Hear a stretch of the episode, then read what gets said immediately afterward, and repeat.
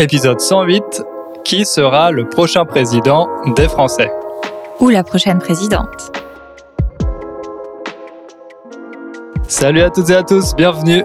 Aujourd'hui, comme vous l'avez entendu, je suis en compagnie d'Ingrid. Salut à tous Pour vous parler des prochaines élections présidentielles, c'est le sujet d'actualité en ce moment en France. En plus, évidemment, de la guerre en Ukraine et de la fin ou non de la pandémie de Covid, dont on parle beaucoup. Mhm. Alors, l'idée de cet épisode, euh, c'est de vous présenter comment fonctionnent les élections présidentielles en France, de vous expliquer pourquoi ce sont les élections les plus importantes pour les Français. On va aussi vous parler euh, des candidats qui se présentent cette année et euh, un petit peu des mesures qu'ils proposent. Et pour finir, on vous parlera des électeurs, les personnes qui vont voter. D'ailleurs, Ingrid, est-ce que tu sais déjà pour qui tu vas voter? Oui, c'est bon, je sais. J'ai pris ma décision. Et toi? Ouais, je sais aussi, je sais aussi. En tout cas, pour le premier tour, et puis au second tour, bon, il n'y a pas trop trop de suspense, mais euh, on verra. Bah, on verra, on, on verra. En tout cas, moi, je prends pas de décision en avance. euh, J'ai pas de boule de cristal, donc euh, on sait jamais. On ne sait jamais. Alors, le premier tour des élections présidentielles, ce sera le dimanche 10 avril et le deuxième tour le 24 avril, deux semaines plus tard. Est-ce que j'ai bien fait le calcul? Oui, deux semaines plus tard. Ouais, c'est bon ça. Euh, donc, comme je vous l'ai dit, c'est des élections un peu particulières à cause du contexte actuel de la guerre en Ukraine et du Covid. On va voir aussi comment ça influence la, la campagne présidentielle. Et sans plus attendre, je vous propose de commencer cet épisode.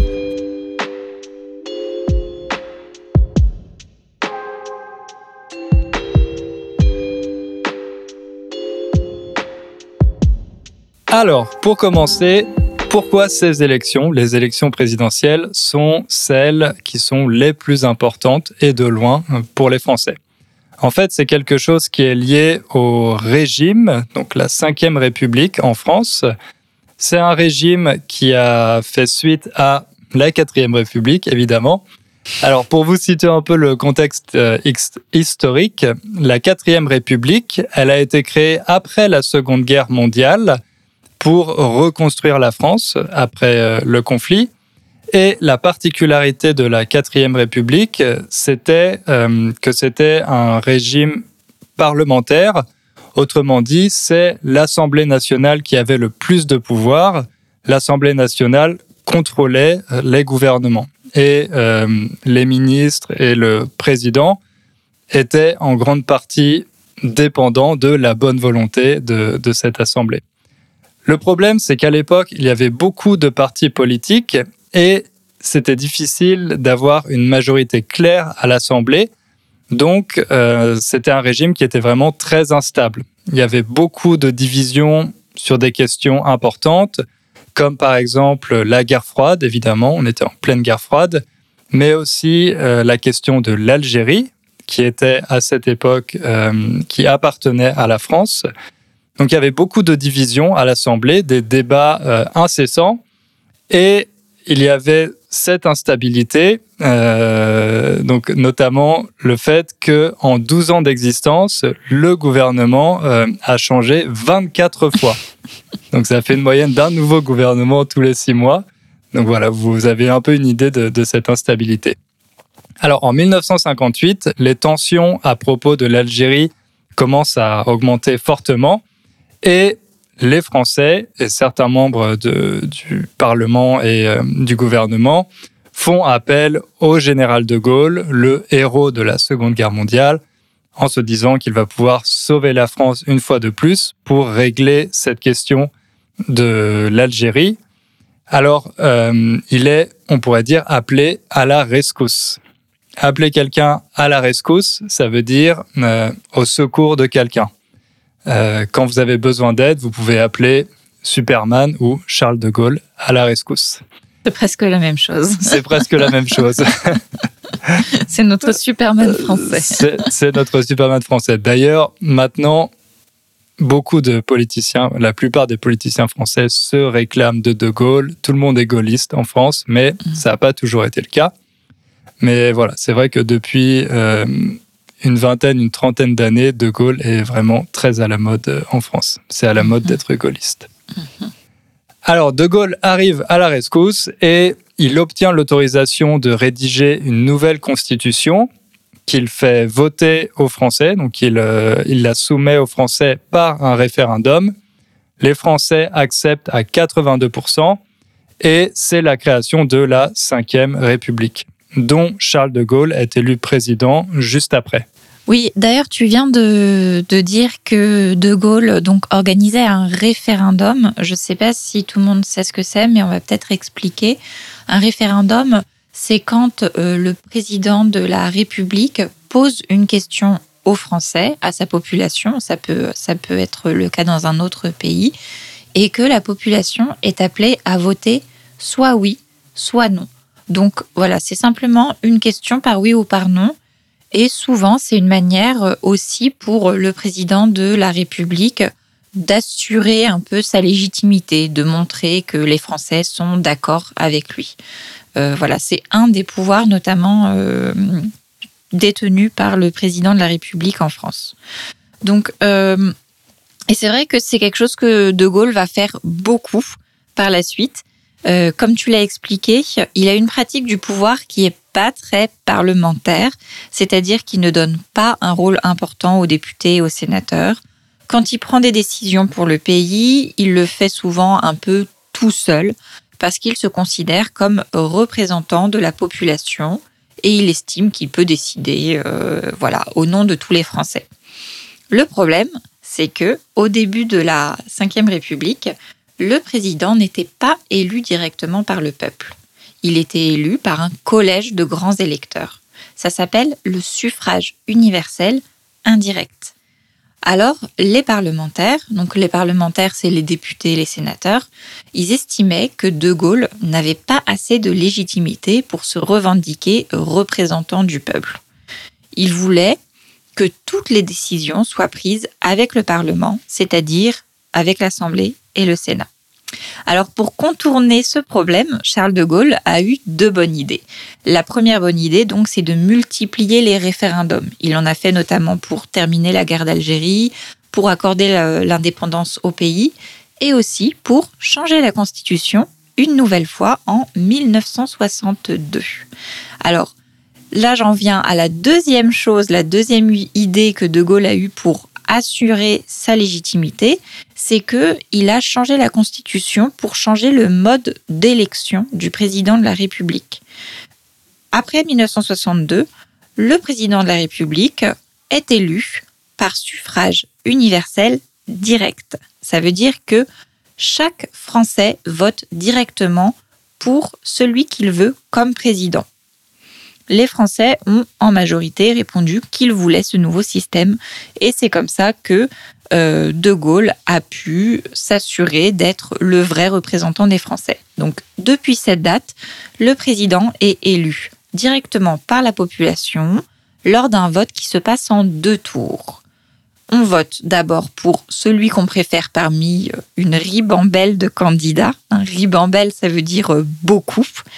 Et ensuite, il y a un deuxième tour où les deux qui ont obtenu le meilleur score euh, s'affrontent et finalement, celui qui devient président, celui ou celle, c'est pas encore arrivé, mais on ne sait jamais, c'est euh, la personne qui a obtenu le meilleur score au deuxième tour.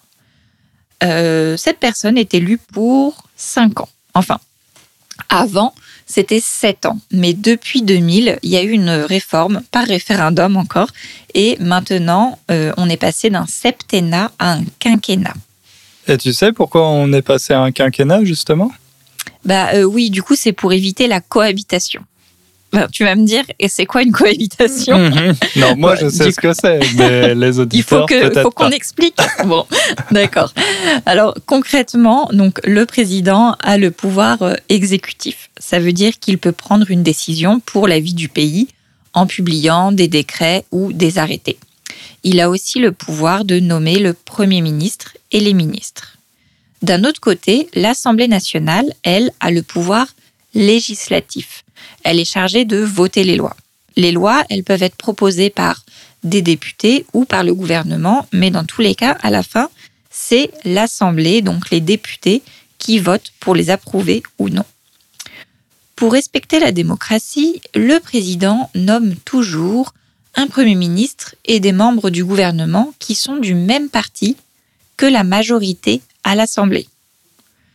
Mais avant, il y avait un décalage temporel entre les élections présidentielles qui avaient lieu tous les sept ans et les élections législatives qui avaient lieu tous les cinq ans. Donc en fait, le président était d'abord élu et au bout de deux ans, là, il y avait les élections législatives, c'est ça? Ouais, c'est ça. Donc les, les, élections législatives, euh, juste, je rappelle que euh, elles servent à élire les députés. Et les députés, ils forment l'Assemblée nationale. D'ailleurs, les prochaines sont en juin 2022.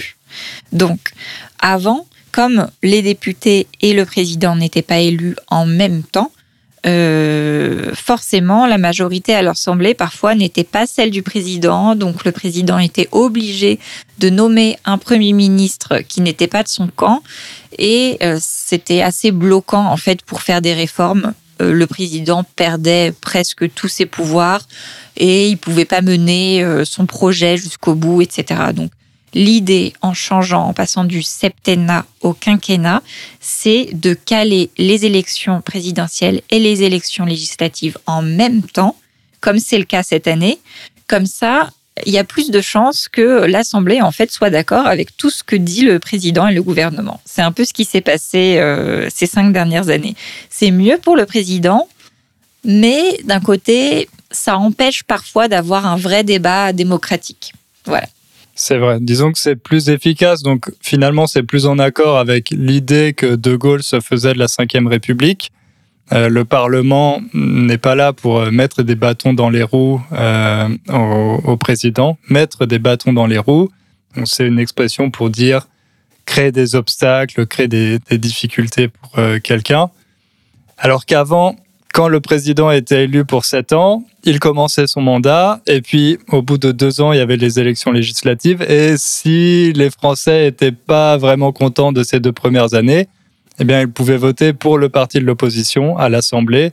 Et là, c'était plus difficile pour le président de, gouverner comme il le voulait. Donc ça a été le cas avec euh, Mitterrand, qui a mhm. été obligé de, de nommer Chirac, il me semble, comme Premier ministre. Euh, ouais, je pense que c'est ça. Et ensuite, euh, Chirac, quand, Jacques Chirac, quand lui il est devenu président de la République, il a été obligé euh, de nommer Lionel Jospin. Euh. Et cette expérience de la cohabitation, je pense que ça l'a marqué parce que c'est lui qui a été à l'origine ensuite du changement du septennat au, quinquennat en, en 2000.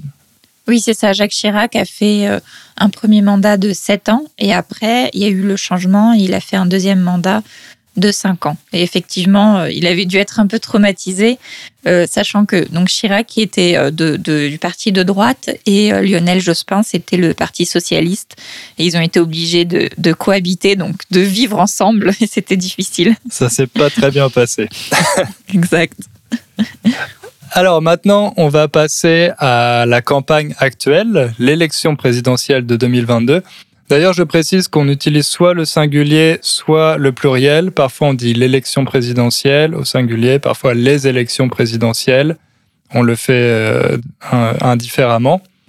Alors, on va parler des candidats, peut-être. Et d'abord, je vais vous dire comment on peut se présenter à l'élection. Ingrid, est-ce que toi, tu penses que tu peux te présenter comme euh, président pour l'élection euh, présidentielle? Hugo, si tu veux, tu te présentes et puis euh, je peux être ta première ministre si tu veux. ok, donc c'est moi, c'est moi qui vais prendre les risques et puis. Donc, explique-nous comment tu dois faire pour te présenter. Alors. D'abord, il y a des, des conditions à remplir, notamment avoir la nationalité française. Donc ça, c'est bon. Être majeur, la majorité en France, c'est à 18 ans. C'est bon, j'ai 32 ans, je vais sur mes 33.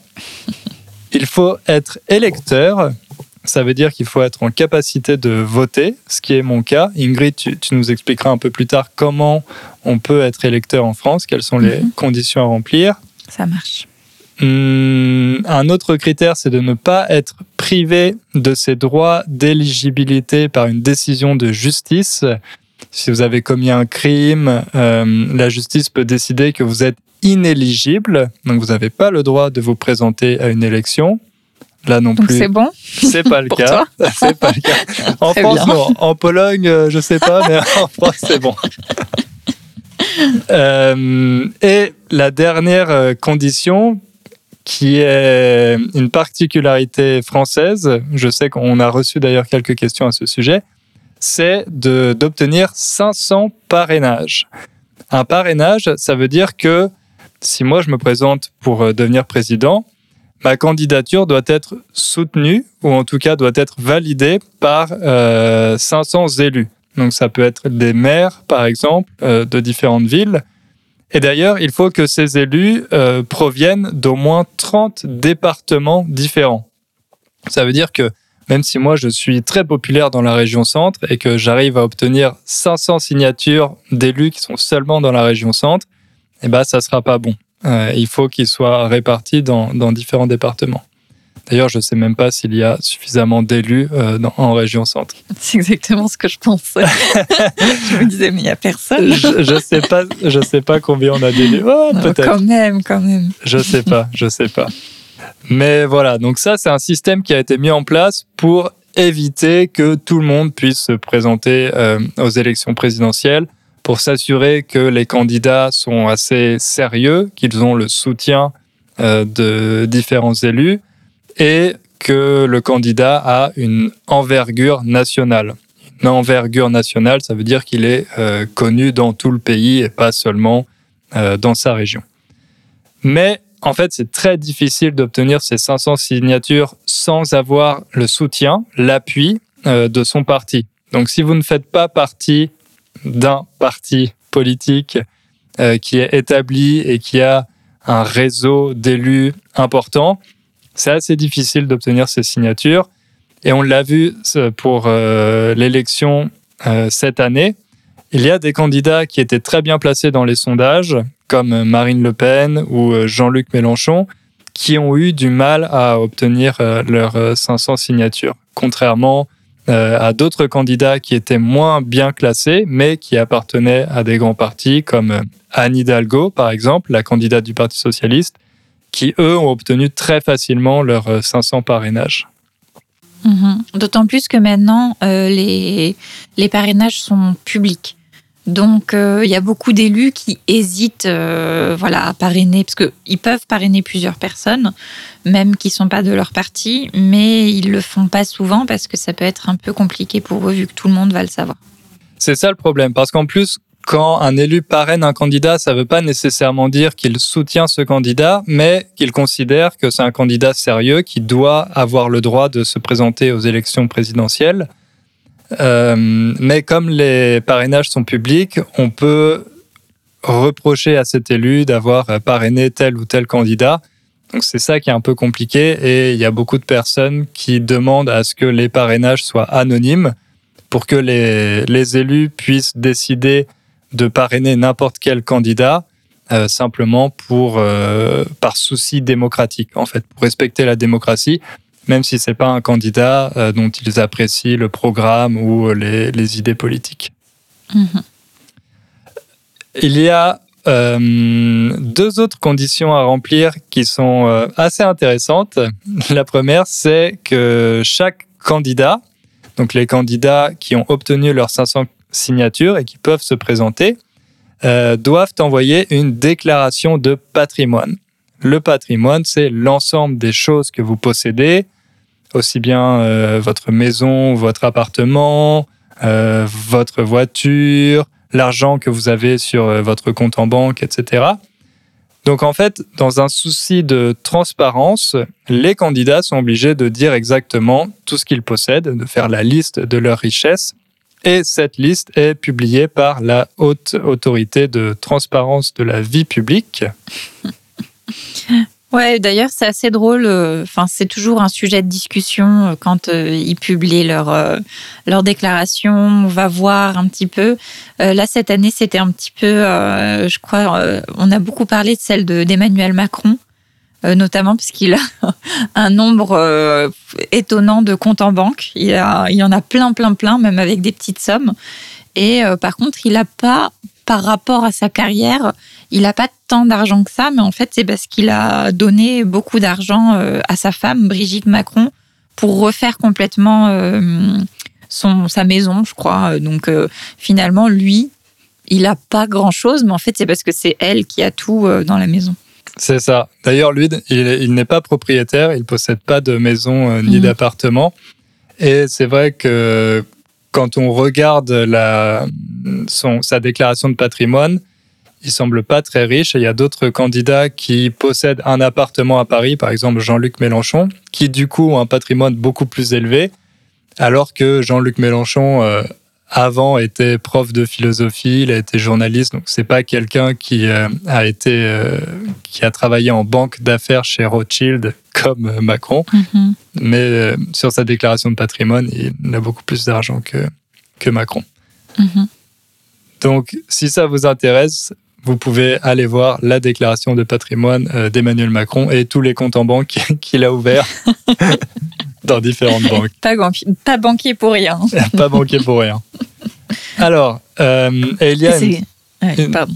J'allais demander, c'est quoi la seconde obligation du coup? Bah, La seconde obligation, c'est une autre déclaration, cette fois une déclaration d'intérêt et d'activité.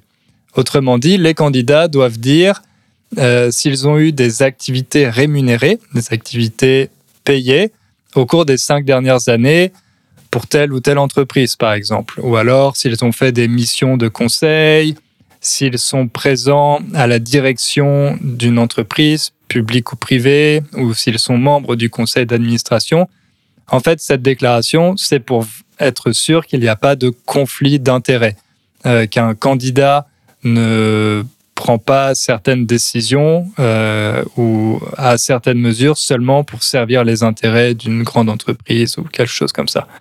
Donc ça, c'est une obligation qui existe depuis 2017 pour euh, améliorer la transparence de la vie publique, parce qu'il y a eu quelques scandales euh, ces dernières années, notamment aux dernières élections présidentielles avec le candidat de droite François Fillon, qui, comment dire ça? Comment résumer ça On va pas parler de l'affaire Fillon, mais disons que les Français ont vraiment une image assez négative des politiciens et ils ont un peu perdu de, leur confiance. Donc ces mesures, cette déclaration de patrimoine et de déclaration d'intérêt, euh, ont pour objectif de rétablir la confiance entre les Français et euh, les hommes et les femmes politiques. Mhm. Bon, après, c'est pas forcément. Euh, il y a toujours des surprises, donc euh, on s'attend quand même à avoir euh, des, des, nouvelles qui sortent avec tel candidat qui est lié à telle personne d'une entreprise ou quoi. Mais bon, au moins, on essaye voilà, de mettre un peu plus d'honnêteté, de transparence dans tout ça. Mais comme ils sont quand même beaucoup, voilà, on peut pas, on peut pas tout voir et il y a forcément des choses qui échappent. Puisque cette année, ils sont quand même 12 candidats. Donc peut-être qu'on peut un petit peu. Bon, on va peut-être pas pouvoir euh, vous donner tous les noms parce que de toute façon, j'imagine que ça va être trop compliqué à retenir, etc. Mais on peut vous faire une espèce de petit paysage, quoi. On peut, euh, on, peut schématiser. Donc déjà, euh, je tiens à commencer par ça. Bonne nouvelle, on va dire assez bonne nouvelle. Il y a quatre femmes pour huit hommes. Donc la dernière fois, il y avait deux femmes et il me semble que l'élection encore euh, précédente, il y en avait trois. Donc euh, quatre, à mon avis, euh, je n'ai pas vérifié, mais à mon avis, ça doit être le meilleur score jusqu'ici de toute l'histoire de, des présidentielles en France. Oui, je pense aussi. Mm. Donc petit à petit, on y arrive. Et puis, en termes de répartition politique, on peut dire qu'on a trois personnes, trois candidats euh, de droite, droite économie libérale, trois candidats euh, de droite, même d'extrême droite euh, nationaliste. Bon, ils acceptent pas forcément ce terme, mais schématiquement c'est ça. Et puis après, on a six personnes de gauche, certains qu'on peut mettre plus ou moins modérés, mais globalement, honnêtement, à gauche, on a six candidats qui ont des programmes très très similaires avec des valeurs à peu près équivalentes. C'est vrai, avec certains qui sont un peu plus proches du centre et d'autres qui sont plus proches de, l'extrême gauche. Mhm, voilà. D'ailleurs, on va parler peut-être de ces candidats de gauche, en tout cas des principaux. Ouais, bah ouais, du coup, en fait, euh, donc pourquoi il y a six candidats à gauche? Parce qu'ils n'ont pas réussi à se mettre d'accord pour avoir euh, ce qu'on pourrait appeler un front de gauche, une union, euh, etc. Ça a beaucoup été reproché bah, de la part des électeurs. Aussi, les journalistes ont beaucoup posé la question.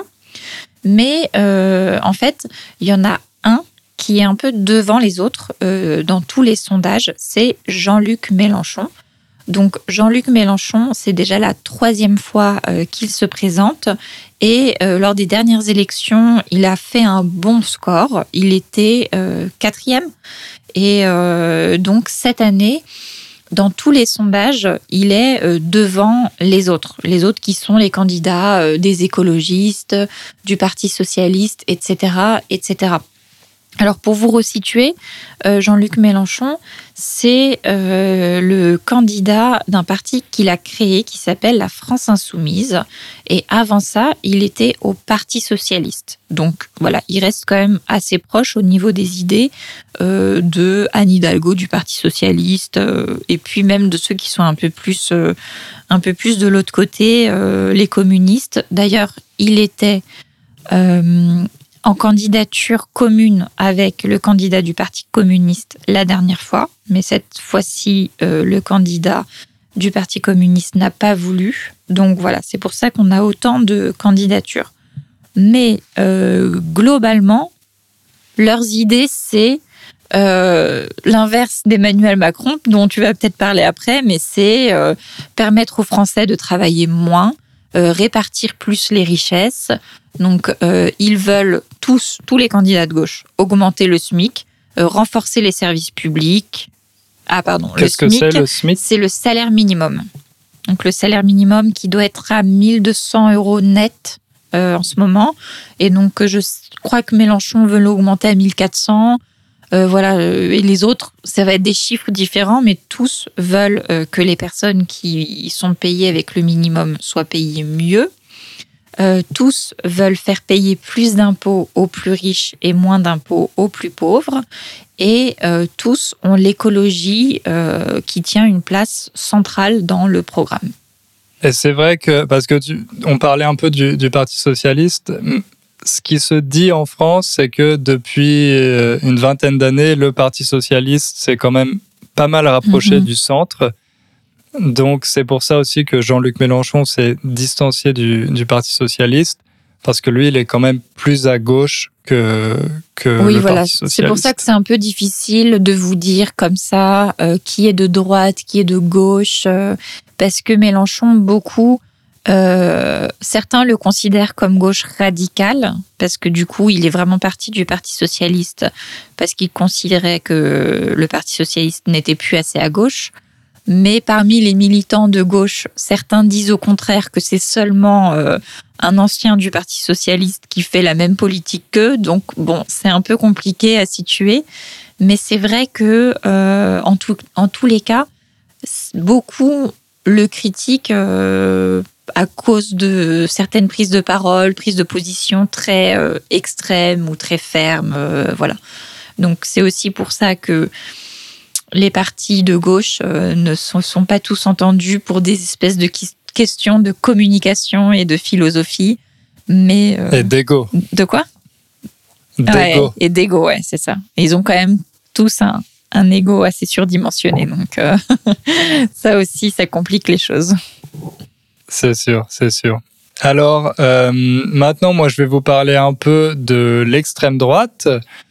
Cette année, on a trois candidats d'extrême droite, dont deux qui sont très bien classés. Euh, le premier, peut-être, dont je vais vous parler, c'est celui qui a le plus euh, surpris les Français, on pourrait dire, parce qu'il n'est pas politicien à la base. Euh, c'est un ancien journaliste. Il a été journaliste au Figaro. Il s'appelle Éric Zemmour. Alors, Éric Zemmour, il s'est fait connaître pas vraiment en tant que journaliste, mais plutôt ensuite sur les plateaux télé. Il était chroniqueur, euh, éditorialiste, polémiste aussi. Et en fait, euh, il s'est fait connaître parce qu'il faisait régulièrement des déclarations assez euh, polémiques, par exemple sur les musulmans et sur l'immigration. Donc ça, c'est deux sujets de, prédilection. Mhm. Tu te souviens notamment, par exemple, de quand il avait pratiquement insulté Absatoussi en plateau? Tu peux nous raconter peut-être cette anecdote pour qu'ils comprennent le personnage? Ouais, ça c'est vraiment, euh, c'était un fait médiatique qui a qui a marqué l'opinion publique et qui a vraiment fait connaître euh, Éric Zemmour. Il faisait la promotion d'un de ses livres parce qu'il est, il est écrivain aussi euh, sur un plateau télé et il, il était en train d'expliquer que les Français devraient choisir les prénoms de leurs enfants dans le calendrier, le calendrier chrétien. Ça veut dire que euh, vous n'aurez, les parents ne devraient pas appeler euh, leur enfant Kevin ou euh, Mohamed. Il faudrait seulement utiliser des prénoms comme Pierre, Mathieu, etc. Et une chroniqueuse, donc une, une dame qui était présente sur le plateau pour poser des questions à Eric Zemmour, lui a dit que son prénom c'était Absatou et euh, elle lui a demandé si c'était un problème. Et, Eric Zemmour lui a répondu que oui, sa mère avait eu tort de l'appeler Absatou. Donc avoir tort, c'est le contraire d'avoir euh, raison. Et euh, il a dit que son prénom était une insulte à la France. Donc euh, voilà, ça vous situe un peu le, personnage. Ah oui, et ensuite il lui a dit que sa mère aurait dû l'appeler Corinne. Et euh, d'ailleurs, j'ai vu que depuis cet incident, elle a eu beaucoup de problèmes avec euh, des militants d'extrême droite qui ont trouvé où elle habite et qui lui envoient des menaces de mort régulièrement, etc. C'est vraiment pas une histoire amusante. Mais voilà, ça, ça vous donne un peu une image d'Éric Zemmour. Et puis plus récemment, il y a une autre affaire euh, quand il a déclaré que le maréchal Pétain, le maréchal Pétain, c'était le président français sous l'occupation nazie. Donc quand les nazis occupaient la France, le président en France, c'était le maréchal Pétain. Éric Zemmour a déclaré que le maréchal Pétain avait sauvé des juifs français euh, en envoyant à la place euh, des juifs étrangers dans les camps de concentration. Donc ça aussi, c'est une déclaration qui non seulement est historiquement euh, complètement fausse, euh, mais qui vous montre un peu euh, qui est ce, personnage. Mais en fait, Eric Zemmour est tellement présent sur les plateaux télé, parce qu'à chaque fois, ces polémiques, ça permet de faire de l'audience, de faire de l'audimat. Il est tellement présent qu'on peut dire qu'il est omniprésent. Et il a commencé à être apprécié par une partie des Français ce qui fait qu'il a décidé de se présenter à l'élection présidentielle. Pour ça, il a créé son propre parti politique qui s'appelle Reconquête, en référence à euh, la Reconquista espagnole qui a eu lieu au Moyen Âge quand des souverains chrétiens ont chassé les musulmans euh, d'Espagne. Donc voilà, ça c'est Éric Zemmour. Euh, il a été un moment deuxième dans les sondages en novembre 2021, mais là, depuis quelques mois, il est en perte de vitesse. Et aujourd'hui, il est plutôt en cinquième position. Hmm. bah, en fait, moi, je pense que c'était un peu un phénomène médiatique. Faut savoir que, donc, comme tu l'as dit, Zemmour, il était euh, avant beaucoup sur les plateaux télé, mais ça fait, ça fait bien une vingtaine d'années, en fait. Donc, euh, il était déjà euh, problématique, on va dire. Il disait des choses euh, qui étaient euh, de l'ordre du racisme. Il a été condamné plusieurs fois d'ailleurs pour injure raciale ou des choses comme ça. Mais j'ai eu l'impression que ça allait de pire en pire en fait. Et comme ça a été progressif et qu'il a eu une place de plus importante à la télé, euh, il s'est senti un peu pousser des ailes. Hein. Se sentir pousser des ailes, ça veut dire qu'on a confiance tout d'un coup, on a l'impression qu'on peut réussir quelque chose. Et donc, il a décidé de se, de se présenter et il y a eu une bulle autour de lui à un moment. C'était un peu le phénomène Oh, Éric Zemmour se présente. Euh, et puis finalement, euh, ça a commencé à, descendre. Et donc là, il essaye de se rattraper euh, tant qu'il peut en disant des choses de plus en plus problématiques, j'ai l'impression, parce que sa dernière sortie, c'est quand même Dans son programme, maintenant, il a mis un ministère de la remigration, non? C'est ça? Tu... Ouais. tu l'as vu? C'est ça. Donc ça, c'est vraiment son sujet de prédilection, l'immigration. En fait, pour lui, tous les problèmes en France viennent des étrangers et de l'immigration. Donc, il a proposé de créer un ministère de la remigration qui aura pour but de renvoyer chaque année 100 000 étrangers dans leur pays. Alors, il n'a pas dit exactement comment ces étrangers seront sélectionnés, mais euh, il a dit que ce seraient les criminels, les délinquants, tous les étrangers dont euh, la France ne veut plus. Et ça, c'est vraiment la stratégie Zemmour, c'est de faire les déclarations les plus choquantes possibles pour euh, faire du buzz. Ça a très bien marché pour lui pour faire la promotion de ses livres. Il a compris que plus il faisait ce genre de déclarations, plus on parlait de lui et euh, plus il devenait populaire. Donc maintenant, il est dans la surenchère, il surenchérit, euh, il essaye de faire les déclarations les plus choquantes possibles. Je ne sais même pas s'il a vraiment envie d'être élu, mais en tout cas, euh, il a permis euh, de faire que Marine Le Pen euh, a l'air presque euh, un peu douce à côté de lui. Donc c'est c'est ça, c'est ça. D'ailleurs, donc on va parler de Marine Le Pen, la l'autre candidate d'extrême droite qui elle est deuxième des sondages, qui a de grandes chances d'être au deuxième tour. Elle a déjà été au deuxième tour des précédentes élections présidentielles face à Emmanuel Macron. Elle, elle est présidente du Rassemblement national, qui avant s'appelait le Front national. C'était un parti créé par euh, son papa, Jean-Marie Le Pen. Et effectivement, à côté de Zemmour, maintenant, on a presque l'impression que Marine Le Pen est, modérée. Le problème pour elle, c'est qu'elle a perdu des électeurs au profit de Zemmour, alors qu'avant que qu'Éric Zemmour décide de se présenter, elle était vraiment au coude à coude dans les sondages avec euh, Emmanuel Macron. Être au coude à coude, le coude, c'est cette articulation du bras. Euh, c'est quand vous faites une course et que vous êtes au même niveau que vos adversaires, que vous êtes vraiment juste euh, à côté. Par exemple, c'est quelque chose qu'on peut voir dans les courses cyclistes, les courses de vélo, les coureurs qui font un sprint et qui sont vraiment au coude à coude, qui sont côte à côte. Euh, pour euh, essayer de franchir la ligne d'arrivée en premier. Donc Marine Le Pen était au coude à coude, elle était très haut placée dans les sondages, mais quand Éric Zemmour a annoncé qu'il allait se présenter, elle a perdu ses électeurs les plus radicaux euh, au profit d'Éric Zemmour. Elle a même perdu sa propre nièce, donc la nièce de Marine Le Pen, Marion Maréchal, qui faisait partie de son parti politique, le Rassemblement national, mais qui a décidé de l'abandonner. Elle a quitté sa tante pour euh, rejoindre Éric Zemmour.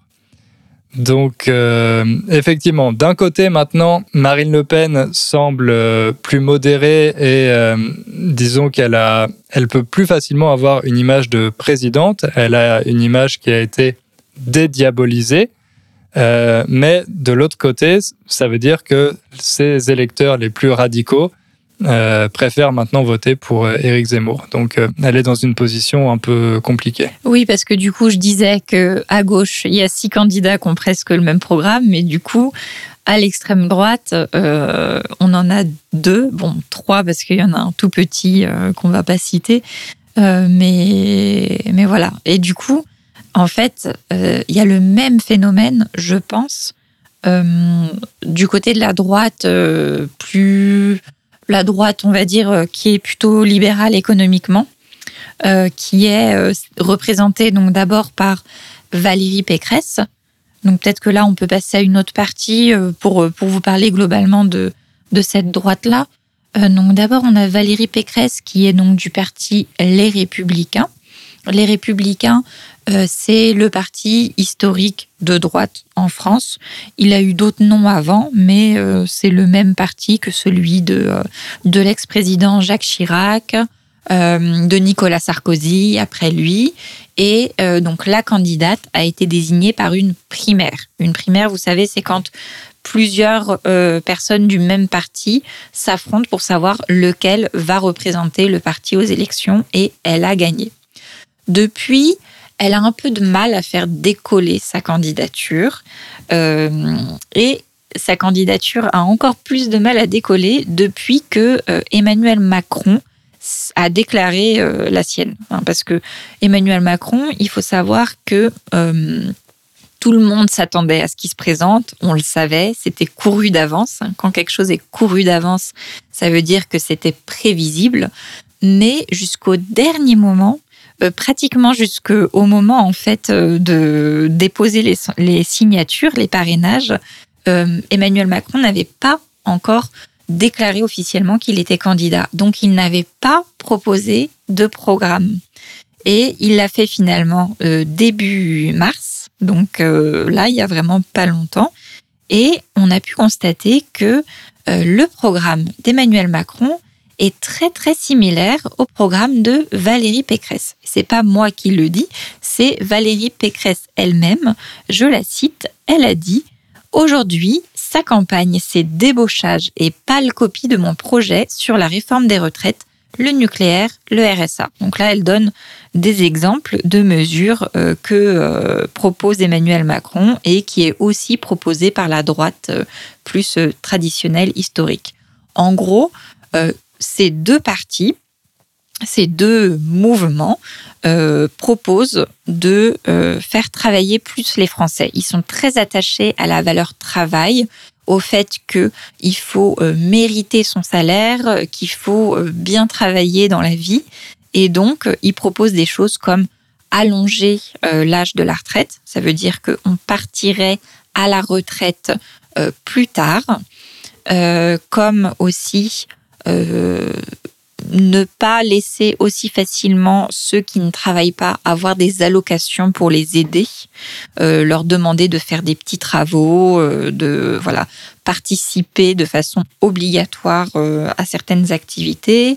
Ils veulent aussi renforcer la formation professionnelle pour les jeunes dès le collège.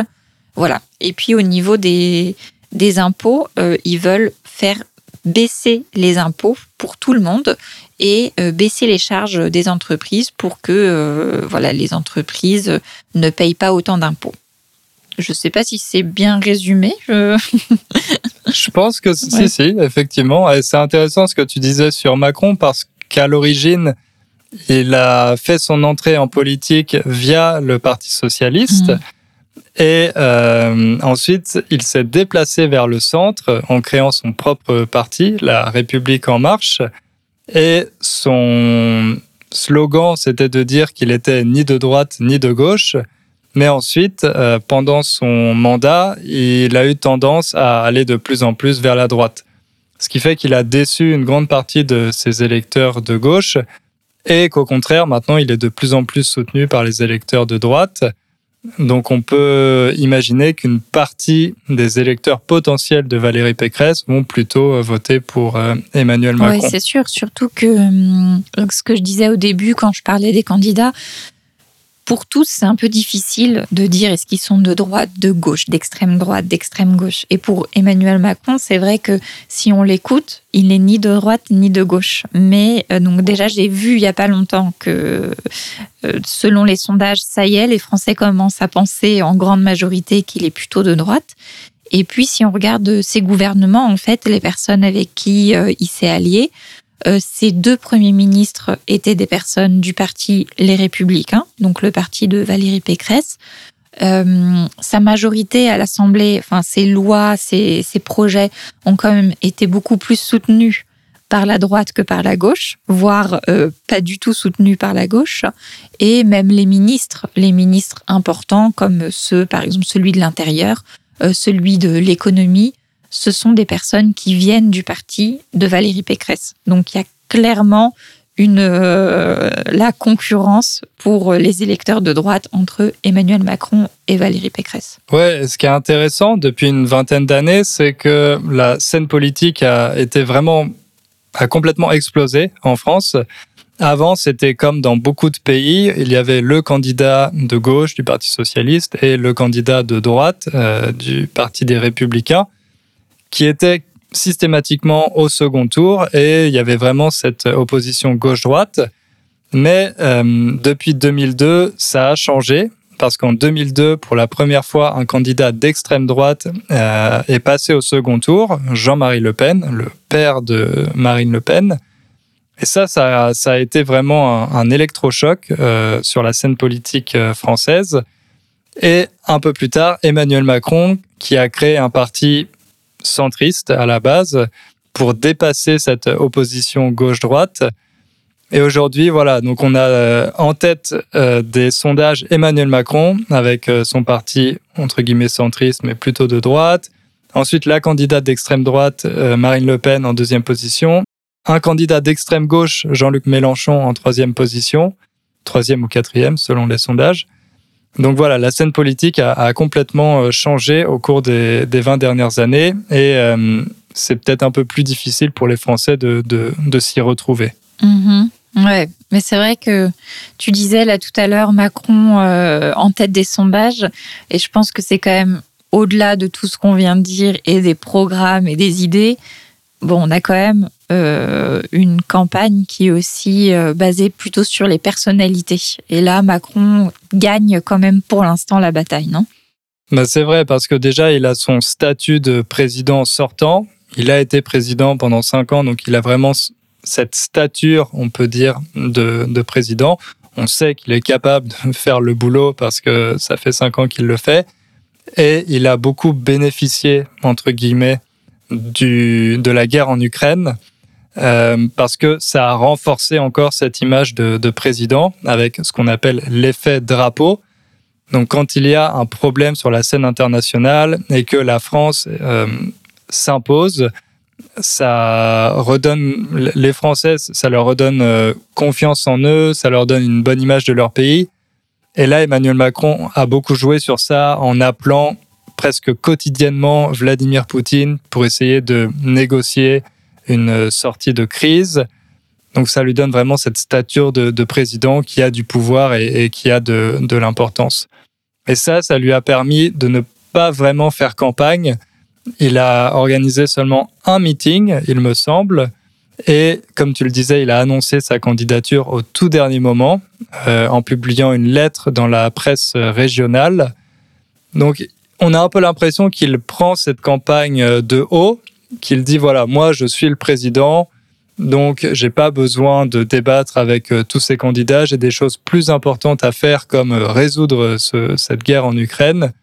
Et ça, ça, ça lui donne une certaine stature. Ouais, là, clairement, euh, Macron a une telle avance dans les sondages que ça donne un peu cette impression que euh, le match est déjà plié. Un match qui est déjà plié, ça veut dire que on connaît déjà le résultat. Euh, c'est le résultat final, on l'a déjà à la première mi-temps, quoi. D'ailleurs, il y a beaucoup de personnes qui parlent déjà du deuxième tour euh, en disant ah je sais pas si je voterai Macron au deuxième tour face à Le Pen ou euh, je sais pas comme si euh, on était déjà tous persuadés que dans tous les cas Emmanuel Macron va être au deuxième tour et il va probablement gagner. On est dans notre tête c'est déjà parti pour cinq ans. peu importe qu'on soit en fait pro ou anti Macron, on a cette idée que c'est déjà fait. Ouais, mais par contre le risque pour lui c'est que si ces électeurs considèrent que le match est plié d'avance, eh ben, ils vont se dire qu'ils n'ont pas besoin d'aller voter parce que de toute façon, il va être élu. Donc, pourquoi se déplacer et pourquoi perdre son dimanche à aller voter? Donc ça, c'est un risque pour, euh, pour euh, Macron. Et s'il est élu, mais avec une faible majorité, ça va être aussi problématique pour euh, sa légitimité donc là, depuis plusieurs semaines, il essaye vraiment de dire que l'élection n'est pas encore jouée, qu'il faut se mobiliser et que ses électeurs doivent euh, aller voter. C'est un peu le, message qu'il essaie de faire passer. Et s'il est élu, il fera son deuxième mandat, donc il entrera dans le club assez fermé des présidents de la Ve République qui ont fait deux mandats, aux côtés de euh, De Gaulle, Mitterrand et euh, Jacques Chirac. Hmm. Ça fait longtemps que c'est pas arrivé du coup, parce que les deux derniers, les deux derniers présidents avant Emmanuel Macron n'ont pas été euh, réélus. Ils ont fait qu'un seul mandat. Effectivement, c'était Nicolas Sarkozy et, François Hollande. Mais globalement, les analystes politiques disent que cette campagne, c'est une campagne Tefal. Tefal, c'est cette. Tefal. Tefal, si euh, vous connaissez pas, c'est une marque de d'ustensiles de cuisine qui font des poêles, par exemple. Et euh, leur grande qualité, c'est qu'elles n'accrochent pas. Donc, quand vous faites cuire quelque chose dans une poêle, normalement, vous devez ajouter de l'huile ou du beurre pour éviter que les aliments accrochent au fond de la poêle. Bien, Tefal a mis au point une technologie pour qu'on puisse euh, faire cuire ces aliments sans utiliser de beurre ou d'huile. Ça marche pas toujours très bien, mais pourquoi les analystes appellent cette campagne la campagne Tefal? Eh bien parce qu'elle n'accroche pas. Euh, elle n'attire pas vraiment l'attention des Français. Les Français s'intéressent moins à euh, cette élection présidentielle euh, qu'aux précédentes. Et ça, c'est lié notamment au contexte international avec la guerre en Ukraine qui préoccupe beaucoup les Français. Et le Covid, même si on a tendance à penser qu'on est plutôt à la fin de la pandémie, le risque d'un nouveau variant est toujours présent, donc les Français continuent de, s'inquiéter à propos de ça. Mhm. Les Français d'ailleurs, parlons-en. Parce que pour l'instant, on a parlé euh, de De Gaulle, des candidats, mais qui vote alors? Donc, je vais vous résumer euh, globalement les conditions pour voter. Donc, pour voter, il faut avoir 18 ans, hein, donc la majorité. Il faut euh, être français, avoir la nationalité française. Il faut savoir que pour certaines élections, les élections locales, euh, on peut voter quand on réside en France, même si on n'a pas la nationalité française. Mais pour cette élection et toutes les élections nationales en général, euh, il faut donc être français. Euh, le vote est un droit, c'est pas un devoir, donc on peut très bien choisir de ne pas y aller. Et on n'est pas obligé de résider en France pour euh, voter. Hugo en est la preuve vivante. Hugo, toi, tu vas voter où? Moi, je vote à Varsovie, à l'ambassade de France euh, de Varsovie. Et toi, tu votes à, Toulouse, Toulouse Ouais.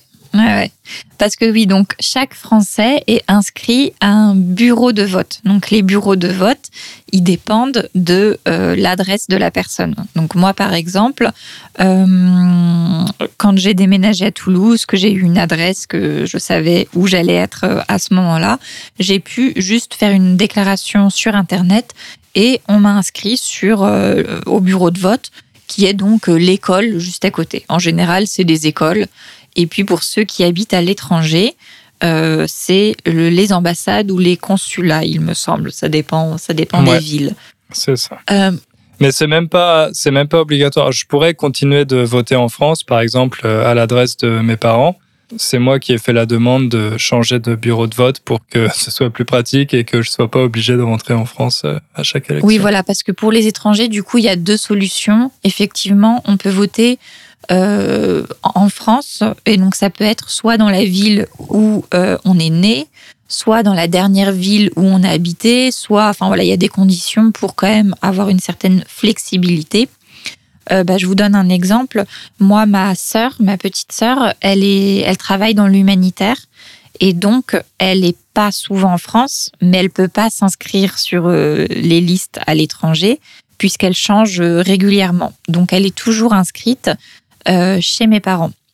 Et euh, ce qu'elle fait, et donc là je vais vous parler de ce qu'on appelle la procuration. Je vous donne le cas de ma sœur, mais en fait tout le monde peut le faire et il y a beaucoup de jeunes étudiants qui le font par exemple. Quand on ne peut pas aller dans son bureau de vote, soit parce que euh, on n'habite pas vraiment dans cette ville, soit parce qu'on est en vacances, soit n'importe quelle raison, on déclare, on peut c'est pas obligatoire, faire une procuration en déclarant qu'on sera absent et que on euh, confie notre vote à une autre personne.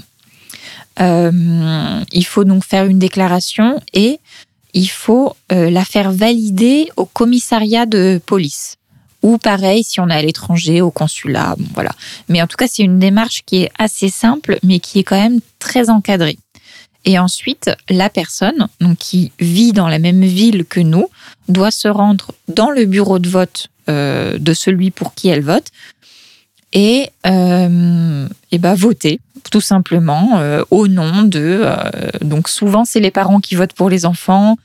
les amis. Moi, ça m'était déjà arrivé à Paris de demander à une, une amie d'aller voter pour moi. Et voilà.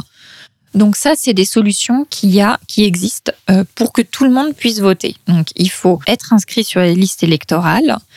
Et euh, pour être inscrit sur les, listes électorales, euh, ça se fait automatiquement à 18 ans. Et quand on veut changer, parce que par exemple on a déménagé, il faut le faire, c'est assez rapide. Alors par contre, on a un phénomène, je pense que c'est assez intéressant de le mentionner, qui est euh, le, la malinscription. La malinscription, ça peut être... Alors, c'est souvent, c'est des personnes qui sont euh, pas bien inscrites sur les listes électorales et qui ne le savent pas, qui sont inscrites mais qui ne le savent pas ou qui ont été inscrites euh, dans une ville où elles habitent plus et donc elles peuvent plus y aller. Et en fait, il y a beaucoup de phénomènes comme ça qui rendent les choses un peu compliquées. Euh, on peut être radié des listes. Par exemple, si on répond pas à certains courriers, euh, on peut considérer au bout d'un moment que euh, on n'habite plus là où on était inscrit et du coup on décide de nous radier. Moi, ça m'est arrivé quand j'ai déménagé de Paris. pendant un moment, j'étais j'étais inscrite nulle part. Et puis voilà. Après, je sais que certaines personnes ne savent pas qu'elles peuvent aller voter parce qu'elles n'ont pas reçu de carte électorale, qui est un espèce de petit papier euh, qu'on doit apporter, qu'on peut apporter, mais en fait, ce qui n'est pas du tout obligatoire. Donc, euh, si vous avez des Français autour de vous, euh, n'hésitez pas à leur dire qu'ils n'ont pas du tout besoin de ce papier pour aller voter. Donc voilà, je pense que j'ai fait le tour.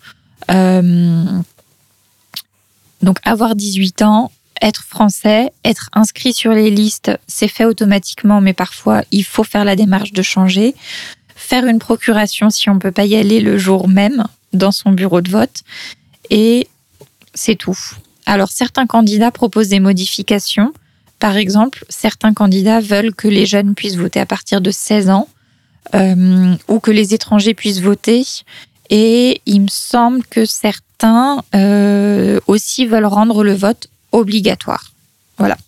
Ouais, ça c'est vrai que c'est un gros débat euh, qui existe en France. Est-ce qu'il faut forcer les Français à voter euh, en leur euh, donnant une amende, par exemple, s'ils ne vont pas voter?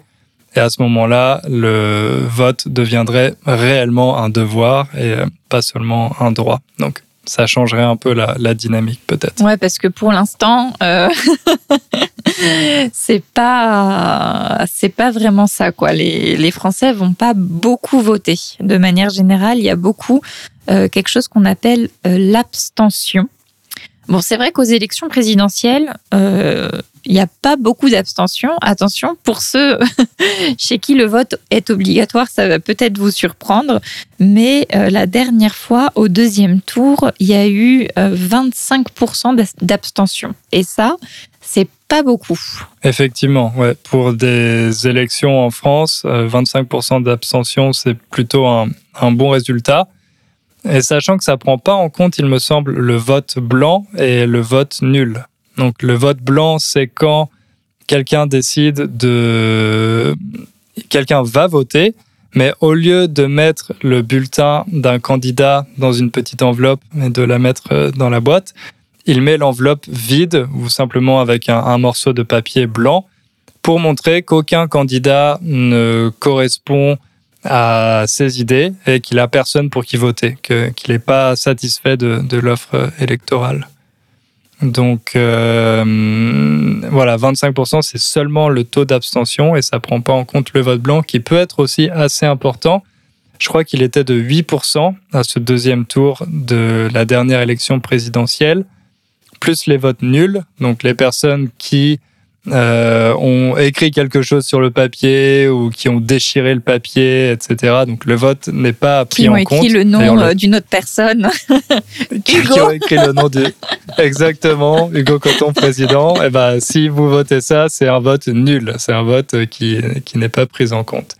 Donc si on ajoute l'abstention plus les votes nuls plus les votes blancs, on, est, on était au deuxième tour de l'élection présidentielle à plus de 35%, voire 40%.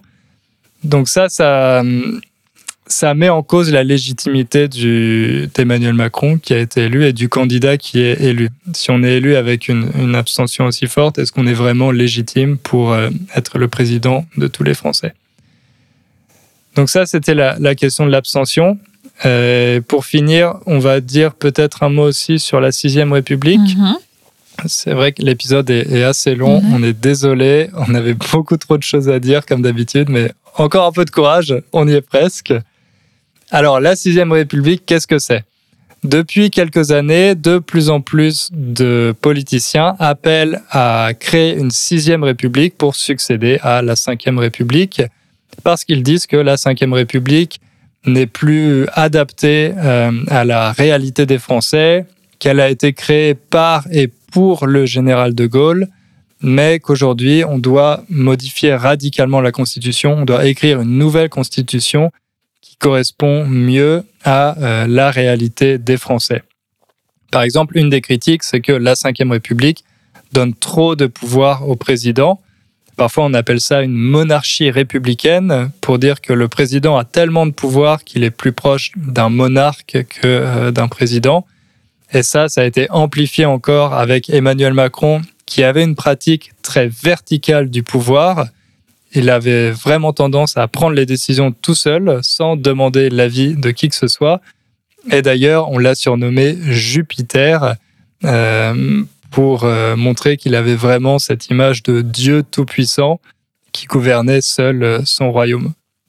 Donc ceux qui veulent créer une sixième république veulent limiter les pouvoirs du président et au contraire augmenter ceux du Parlement avec le risque, encore une fois, de revenir à la quatrième République et à cette instabilité. Euh, et ils veulent aussi que le vote blanc soit pris en compte. Donc, si plus de 50% des Français votent blanc à une élection, il faudrait annuler cette élection, ce qui n'est pas le cas aujourd'hui. Aujourd'hui, si aux prochaines élections présidentielles, plus de la moitié des Français décident de voter blanc, bah, l'élection sera quand même valide et le, candidat qui aura gagné deviendra président. Et il y a d'autres mesures comme la, la possibilité de révoquer les élus. Ça veut dire qu'on ne serait pas obligé d'attendre la fin du mandat d'un élu pour, euh, pour élire quelqu'un d'autre. On pourrait décider pendant son mandat de le révoquer, de le renvoyer, de lui dire tu as mal fait ton travail, donc c'est fini, tu, ne peux plus être notre élu. Et euh, une dernière mesure importante, c'est qu'ils veulent davantage de démocratie participative impliquer plus les citoyens dans la prise de décision, pas seulement aux élections, mais vraiment au quotidien. Que euh, les Français puissent donner leur avis régulièrement sur les mesures et les décisions politiques euh, qui sont prises. Et au-delà de, des candidats à l'élection présidentielle en France et du cas français, euh, il y a beaucoup de réflexions en ce moment qui sont faites sur comment apporter plus de démocratie avec des modes de vote qui sont différents, par exemple en disant, en donnant des notes aux candidats ou en faisant un classement, etc. Donc euh, voilà, c'est un sujet euh, qui peut être élargi à bien au-delà de la France et bien au-delà de ces élections. Comment euh, avoir plus de démocratie en général dans toutes nos, nos sociétés? Effectivement. Je pense qu'on va conclure sur ces belles paroles. Euh, bravo à toutes celles et ceux qui ont écouté l'épisode jusqu'au bout. Je pense qu'on a parlé assez vite, surtout moi. Surtout moi. Au début, j'ai fait attention et après, j'ai, pardon, je me suis un peu laissé emporter. Euh, on, on essaye vraiment de se rapprocher le plus possible d'une conversation naturelle. Dites-nous encore une fois dans les commentaires si c'est trop difficile, si on va trop vite, ou au contraire si vous aimez bien ce format un peu plus informel. On essaye, euh, comme vous le savez, d'ajuster euh, au maximum pour, euh, pour pouvoir vous aider, tout simplement. Et est-ce qu'on choisit un mot à leur donner dans les commentaires pour nous montrer qu'ils ont bien écouté l'épisode jusqu'au ouais, bout vas-y. Qu'est-ce qu'on pourrait choisir Koala Très bien, koala, ce sera. On attend koala, vos commentaires. Voilà, À chaque fois, c'est un animal différent, donc cette fois, ce sera le koala. Merci à toutes et à tous. Merci. Et à bientôt. Ciao. Ciao.